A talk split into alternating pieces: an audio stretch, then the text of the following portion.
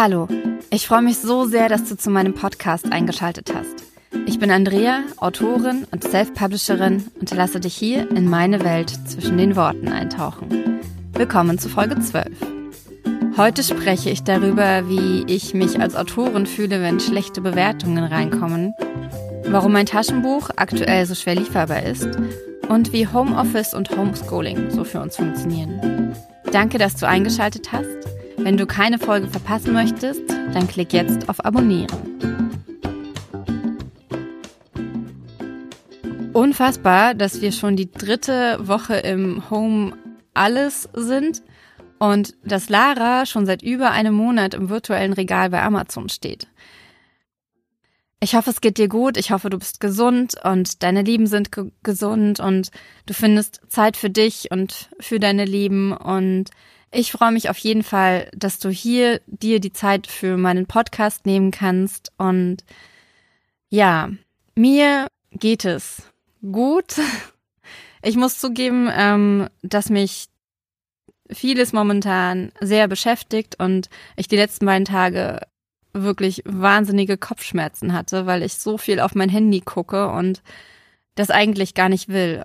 Heute Morgen habe ich mich dazu entschieden, oder eigentlich war es schon gestern Abend, das Handy wirklich wieder deutlich mehr wegzupacken. Aber es sind auch wirklich gute Dinge in der letzten Woche passiert. Wir haben den kompletten Schulstoff geschafft, yay. Mein Vertriebler hat äh, sich dazu entschieden, mein Buch direkt über Amazon auszuliefern. Äh, was gut ist, weil Amazon mein Buch nicht ausliefert. Also hier geht's um Lara. Und ich habe mein Schreibpensum erfüllt und deutlich über 10.000 Wörter in der letzten Woche geschrieben, womit ich gar nicht mehr gerechnet habe. Das war wirklich, ähm, das Wochenende hat es so rausgerissen. Ich glaube, ich habe am Wochenende 7.000 Wörter geschrieben.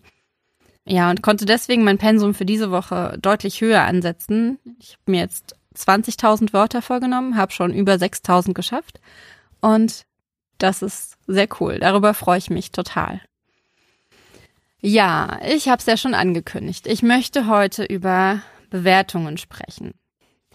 Tatsächlich ist das ein Thema, über das ich nicht gerne spreche, ich finde aber, dass mehr darüber gesprochen werden muss und deswegen überwinde ich mich jetzt einfach mal.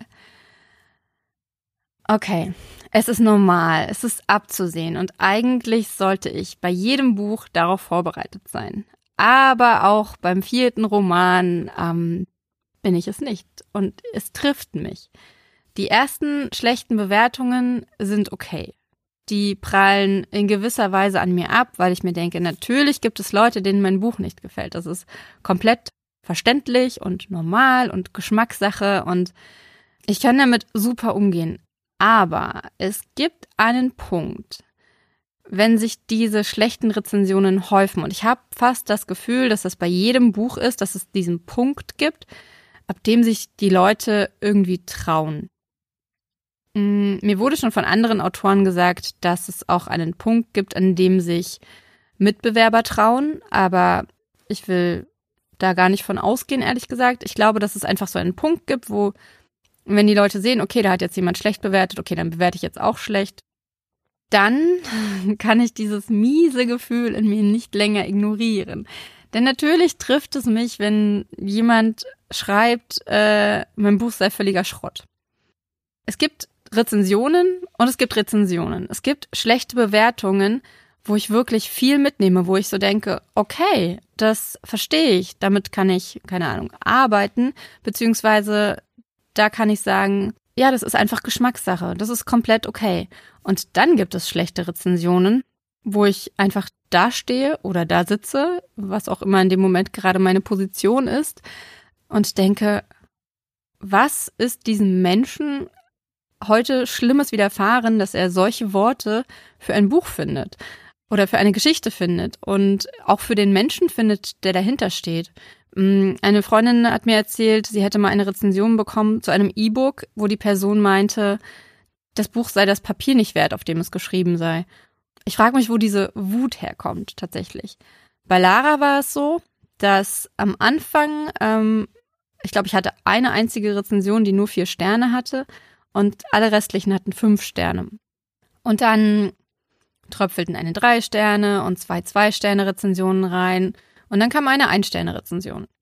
Parallel dazu werden ähm, Rezensionen nicht veröffentlicht, von denen ich weiß, dass sie geschrieben wurden. Nicht, weil es Freunde von mir gemacht haben, sondern weil die Leser mich angeschrieben haben und gesagt haben, ihre Rezension wird nicht veröffentlicht. Es werden ähm, gute Rezensionen gelöscht und all das zusammen hat mich tatsächlich ziemlich äh, runtergeholt, sagen wir es mal so. Leider hat ja so eine ähm, Veröffentlichung immer so, wenn die so toll startet, dann hat man diesen krassen Dopaminausstoß und alles fühlt sich gut an und jedes Mal, wenn man, äh, wenn, wenn ich das Ranking checke und die Rezensionen checke, dann ist irgendwas Cooles und ähm, der Dopaminausstoß wird weiter angeregt und dann kommt diese Mauer. Und ähm, tatsächlich bin ich gegen die gerannt am Wochenende, war wirklich nicht am Boden zerstört, aber sehr genervt. Okay, ähm, was stört mich denn an Ein-Sterne-Rezensionen? Sie ziehen etwas nach sich. Und zwar wirken sie in das Ranking mit ein, sie wirken in die Verkäufe mit ein, natürlich, und auch in die Wahrnehmung. Erstmal ist das vollkommen legitim. Wenn jemand wirklich findet, dass ein Buch Schrott ist, dann soll er das sagen dürfen. Für ich glaube aber, dass vielen gar nicht bewusst ist, wenn sie auf einen Stern klicken und äh, so etwas schreiben, was das alles nach sich zieht. Oder vielleicht ist es den Leuten auch bewusst, ich weiß, dass mich das alles nicht stören sollte. Und ähm, ich glaube, dass es insbesondere beim Thriller sehr polarisieren, also dass Bücher sehr schnell polarisieren, weil die Erwartungshaltungen so unterschiedlich sind. Einerseits gibt es Leute, die, die schon unheimlich viele Thriller gelesen haben und die überhaupt nichts mehr überraschen können. Und die deswegen von dem 500. Buch, das sie lesen, was ganz anderes erwarten als von dem ersten Buch, das sie gelesen haben. Und dann gibt es die Leute, die neu mit dem Genre anfangen und deswegen diese Erwartungshaltung hatten, die die vier Leser beim ersten Buch hatten. Ich glaube auch, dass es, dass viele eine ganz, ganz, ganz unterschiedliche Erwartung an Spannung haben, dass sie, dass, dass manche wirklich schon unter die Bettdecke kriechen, wenn es nur heißt, die Tür knarrt. Und ähm, bei anderen muss halt unfassbar viel mehr passieren. Und das ist komplett in Ordnung. Ich glaube einfach, dass es bei einem Thriller, dass die Erwartungshaltungen anders sind. Bei einem Liebesroman geht es mehr um das Gefühl. Es geht mehr darum, dass der Leser sich berührt fühlt. Berührt fühlt. Das ist nicht leicht zu sagen. Die Geschichte spielt natürlich auch eine Rolle. Sie sollte halt nicht zu abgeklatscht sein. Aber ich glaube, wenn man über das Gefühl geht, dann, dann, dann erreicht man einen Liebesromanleser eher. Oder schneller vielleicht auch. Und ganz wichtig, glaube ich, ist es, dass man die Erwartungen ans Genre erfüllt. Bei meinem zweiten Roman, nur für diesen Moment, habe ich das nicht getan. Ich habe es relativ bewusst nicht getan. Also es war mir beim Schreiben klar, dass dieses Buch ganz anders werden würde als das erste. Und ich hatte auch den Gedanken, dass es, ähm, dass die Geschichte zu komplex ist für einen reinen Liebesroman, als den ich ihn ja auch noch ähm, bezeichnet hatte, wobei mir im Nachhinein halt klar ist, dass es kein Liebesroman ist, sondern eher ein Familiendrama mit Liebesgeschichte, was auch immer. Aber die, diese Erwartungshaltung, die an den Roman gestellt wurde, die habe ich nicht erfüllt. Und deswegen kamen dort halt auch viele schlechte Rezensionen rein. Das heißt viele, also es sind mehr als bei den anderen Büchern, aber es sind trotzdem viele Menschen, die das Buch unfassbar toll fanden. Von daher, ich glaube, das ist mein Weg, damit umzugehen, dass ich mich auf die Leser konzentriere, die die Bücher mögen, denn für diese Leser schreibe ich sie ja. Und das ist aber schwierig, weil unser Gehirn sich, warum auch immer, gerne die negativen Sachen raussucht und sich daran festkrallt und die Emotionen äh, hochkochen lässt. Und wir übersehen dabei aber, oder ich zumindest, wie viel Positives im Gegensatz dazu steht. Und darauf möchte ich mich viel, viel mehr konzentrieren. Leider klappt das natürlich nicht immer, denn es kommt immer darauf an, wann mich so, also, so etwas trifft. Aber es ist tatsächlich sind es immer bloß ein paar Tage und inzwischen kann ich sagen, dass ich großen Abstand dazu gewonnen habe und ganz anders daran gehe, wenn ich äh, mein Ranking checke oder die äh, Bewertungen mir ansehe. Ich finde es ähm, ziemlich schwierig, darüber zu sprechen, denn ich weiß, es gibt Autoren, die sind so, ach, ist mir doch alles egal und äh, berührt mich überhaupt nicht. Ob das wirklich so ist, kann ich nicht sagen. Aber jedes Mal, wenn mich dann eine ähm, schlechte Rezension trifft, denke ich mir, okay, was ist jetzt falsch mit mir? Warum berührt mich das so? Warum trifft mich das so? Aber ich finde, für mich ist es normal und ich weiß, dass es einigen anderen Autoren auch so geht. Und deswegen wollte ich dieses Thema einfach mal ansprechen, weil ich glaube, dass vielen Lesern auch gar nicht bewusst ist, wie wichtig diese Rezensionen sind. Da geht es mir jetzt nicht darum zu verhindern, dass ein Sterne-Rezensionen geschrieben werden. Wenn ihr das tun wollt, wenn, dann, dann, dann macht das. Ich will niemanden daran hindern, irgendeine Rezension zu schreiben. Im Gegenteil.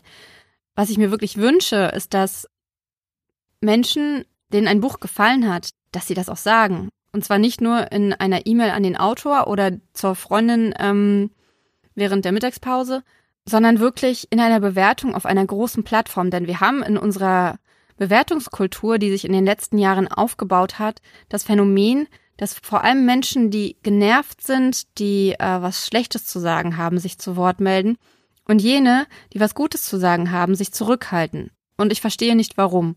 Ich habe ähm, tatsächlich seit fast drei Jahren bewerte ich jedes Buch, das ich gelesen habe und finde das unfassbar wichtig, weil ich halt selbst einfach weiß, wie, wie viel jede einzelne Rezension zählt.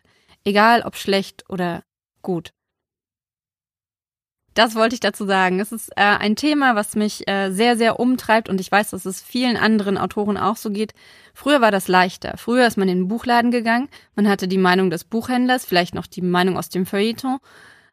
Auf jeden Fall wollte ich dich an meinen Emotionen, die noch ziemlich frisch sind, teilhaben lassen. Sehr frisch sind meine Emotionen auch in Bezug auf äh, Amazon aus einer anderen Richtung.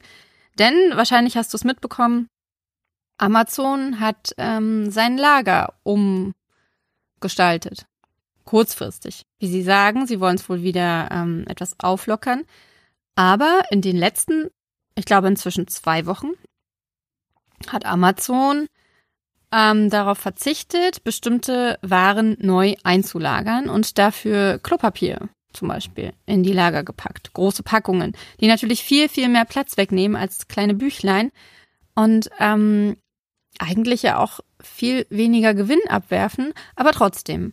Für den Buchhandel oder für die Buchwelt war das äh, ein großer, großer Schock. Es ging ähm, ordentlich durch die Debatte, dass viele kleine Autoren und Verlage, wobei ich jetzt aber auch gehört habe, dass es auch für große Verlage ziemlich schwierig sein soll, ohne Amazon-Bücher zu verkaufen.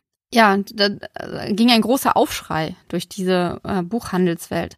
Viele sagen, dass dadurch kleine Buchhändler und andere große Online-Händler gestärkt werden, wobei ich aber auch sagen muss, dass manche andere große Buchhändler sich auch schwer tun, hinterherzukommen mit dem großen Ansturm, der durch den Verlust von Amazon wahrscheinlich ausgelöst wurde, also den Verlust von Amazons Lieferbarkeit. Von daher sind manche große Online-Händler auch keine Alternative um zu sagen, okay, ähm, die für die Verlage und die Autoren meine ich jetzt. Weil natürlich dann die Bücher bestellt werden, die noch dort sind. Hinzu kommt natürlich auch, dass viele kleine Buchhändler gar nicht mehr aktiv sind. Klar, manche liefern noch aus und so weiter, aber ich, ich habe keinen Überblick darüber, wie viele das wirklich sind. Äh, für mich war es tatsächlich ziemlich blöd, weil mein Buch gerade rauskam und es war erst vorbestellbar, dann wieder nicht vorbestellbar, dann war es vorbestellbar, als es schon veröffentlicht war und über den ähm, Amazon Marketplace über meinen Vertriebler zu erhalten, aber über Amazon immer noch nur vorbestellbar und jetzt ist es über Amazon nur noch über meinen Vertriebler zu beziehen, was äh, toll ist, allerdings ähm, nur mit Versandkosten, was ich für den Leser dann wiederum blöd finde. Auf der anderen Seite habe ich auf diese Weise Genial Lokal entdeckt. Ich weiß nicht, ob ihr das kennt. Da kann man, da, da gibt es, uh, ich habe die Zahl vergessen, eine ganze Menge kleine Buchhändler, die dort eingetragen sind und man kann Bücher bestellen und kann die direkt in diese Filiale liefern lassen und dann kriegt halt der Buchhändler, man bezahlt ganz normal bei dem Buchhändler. Das ist quasi genau das gleiche, als würdet ihr in dem Laden anrufen und äh, sagen, ja, bestell mir mal bitte dieses Buch, nur dass es natürlich viel komfortabler ist, einfach auf der Plattform das rauszusuchen und dann zu vermitteln. Ich habe ehrlich gesagt keine Ahnung, inwiefern Genial Lokal da mitverdient. Wahrscheinlich verdienen sie irgendwie mit daran. Ich bin mir nicht sicher. Das ist ja auch absolut unbezahlte Werbung.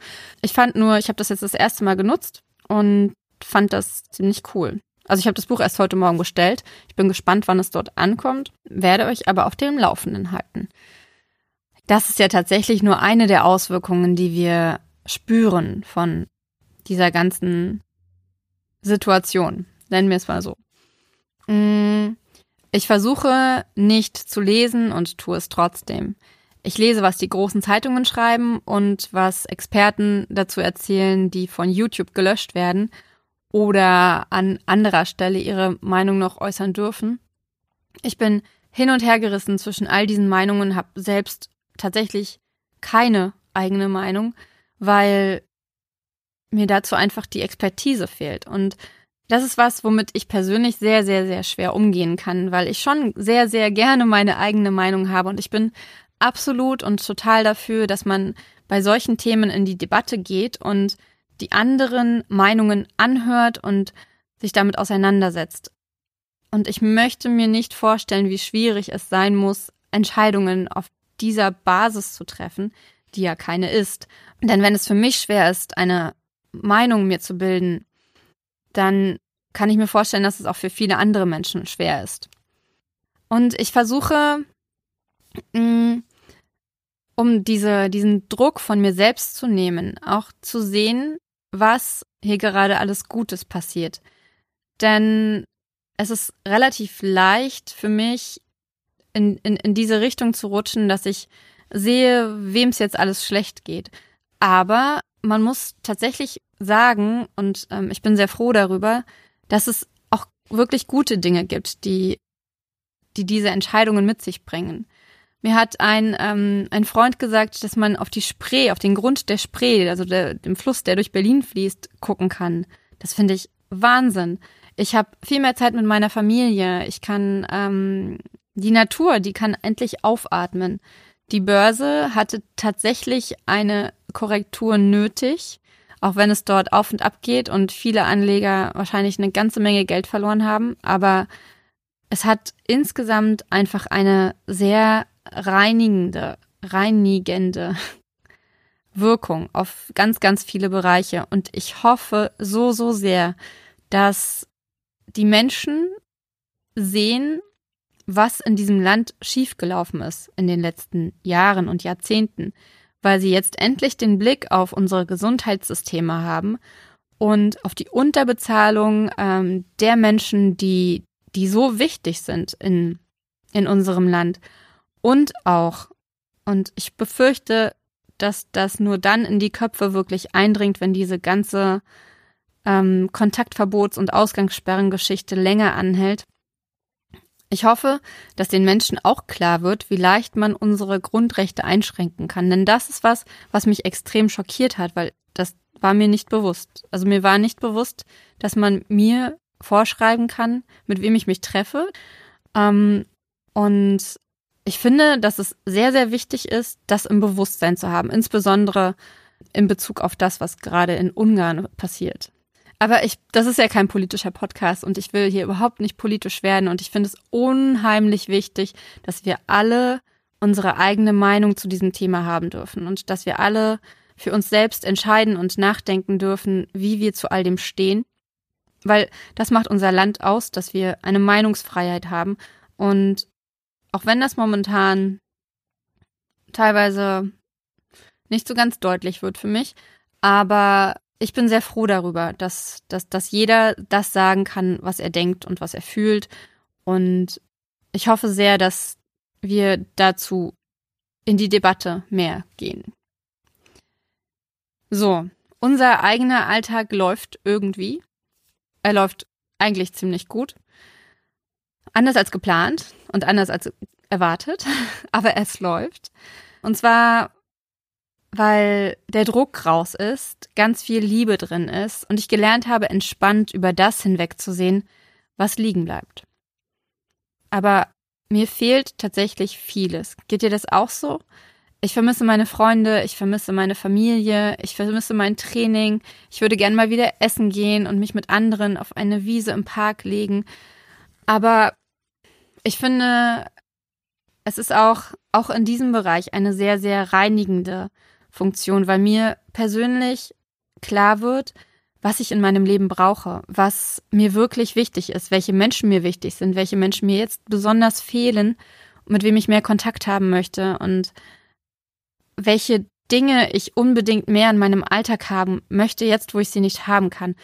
Und ich finde es so wichtig, das habe ich äh, letzte Woche ja auch schon gesagt, dass diese Zeit genau für solche Sachen genutzt wird.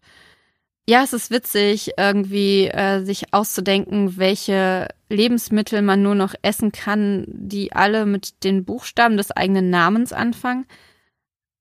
Aber ich weiß nicht, vielleicht gibt es auch andere Möglichkeiten, wie wir mit unserer Zeit umgehen können.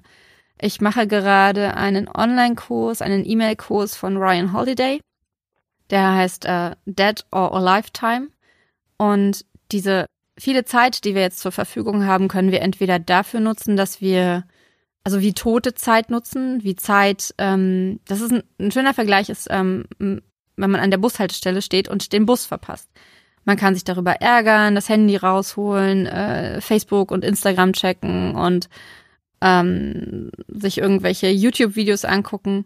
Oder man liest einen Artikel, einen Blogartikel über etwas, das einen persönlich oder beruflich weiterbringt. Also man kann diese Zeit jetzt nutzen, die, wir, die viele von uns mehr haben, oder nicht. Und damit möchte ich tatsächlich diesen Teil des Podcasts abschließen. Und ich komme zu den Büchern, die ich gerade lese. Das sind tatsächlich ziemlich viele. Ich äh, lese immer noch den Hemingway, wobei ich den ein bisschen zur Seite gepackt habe, um das neue Buch von Jule Pieper zu lesen. Ich bin Testleserin. Dann lese ich äh, Frankly in Love. Das habe ich auf einem Bloggertreffen in Leipzig bekommen, obwohl ich kein Blogger bin. Hat mich sehr, sehr gefreut. Ich lese immer noch Laura Marlina Seiler, Mögest du glücklich sein, zusammen mit meiner Familie. Immer wenn wir Auto fahren, lese ich meinem Mann und meinem Sohn vor. Das finde ich voll schön. Und ich lese mit meinem Sohn Der Zauberer der Smaragdenstadt. Das finde ich total cool um meine Lesestimme zu üben. Denn da gibt's Hexen und Löwen und kleine Hunde und äh, natürlich gibt es das alles in meinen Büchern nicht, zumindest keine Hunde, die sprechen können und keine Fantasiewesen. Mm, aber ich kann mit meiner Stimme super experimentieren. Ich kann sie ausprobieren und das macht mega viel Spaß. Ein Interview, das ich gerade höre, also ein Podcast, ist ähm, die, ich glaube, die aktuelle Folge von Joanna Penn.